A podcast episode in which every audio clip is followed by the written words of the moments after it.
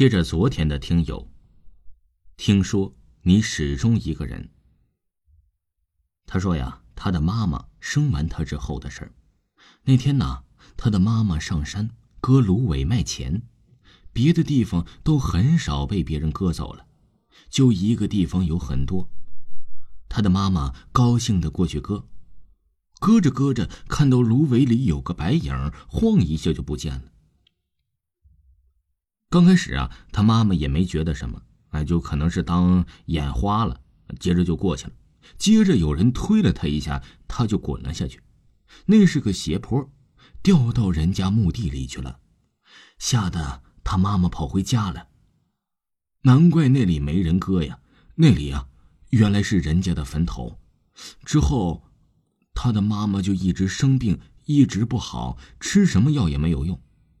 他的爸爸那个时候啊，也才二十多岁，嗯，没什么担当，这天天打牌也不管他老妈，病了半个多月了，人都瘦了一大圈了，天天睡不着，吃不下，昏昏沉沉的，感觉每时每刻都有人在他身边说话，叽叽喳喳说个不停。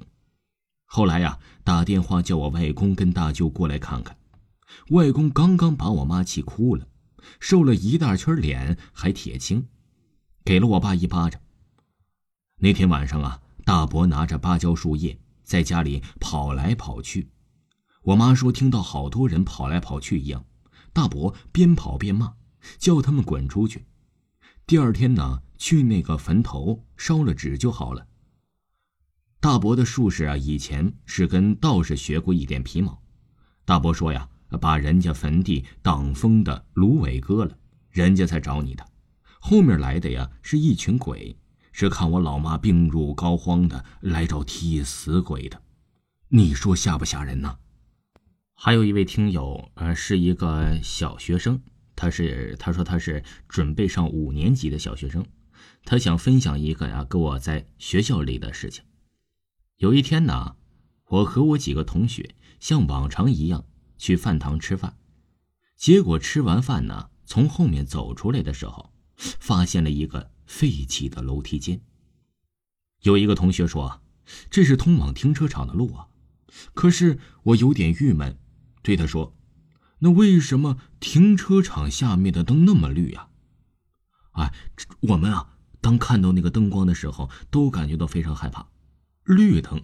另一个同学说了：“老师说这里死过人。”我又说：“那要不要我们哪天？”改天去看看呀，我的胆儿啊，属于是那种挺大的，有人不敢去。接着我就说呀，怎么你们胆子都那么小啊？那我们自己去看了，不管你们了。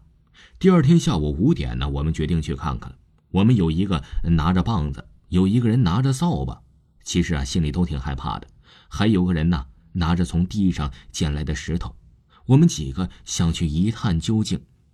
刚刚下到二楼楼梯间呢，就看见那边的小门开了，还有个女鬼。我觉得呀，这个应该是这个小朋友臆想出来的。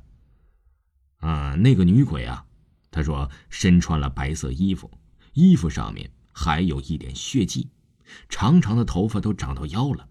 我们几个看到了她的脸，苍白的脸上有一双红红的眼睛，可把我们几个都吓坏了。只看到那女鬼看到了我们，张牙舞爪的向我们扑来，我们赶忙就跑了上去。第三天呢，我们呢还是很好奇，还是挺想看看的，但是我们都没有用那个废弃的楼梯间走，而是用停车场的另外一个门向前摸索。过了五分钟，我们终于到了那个门。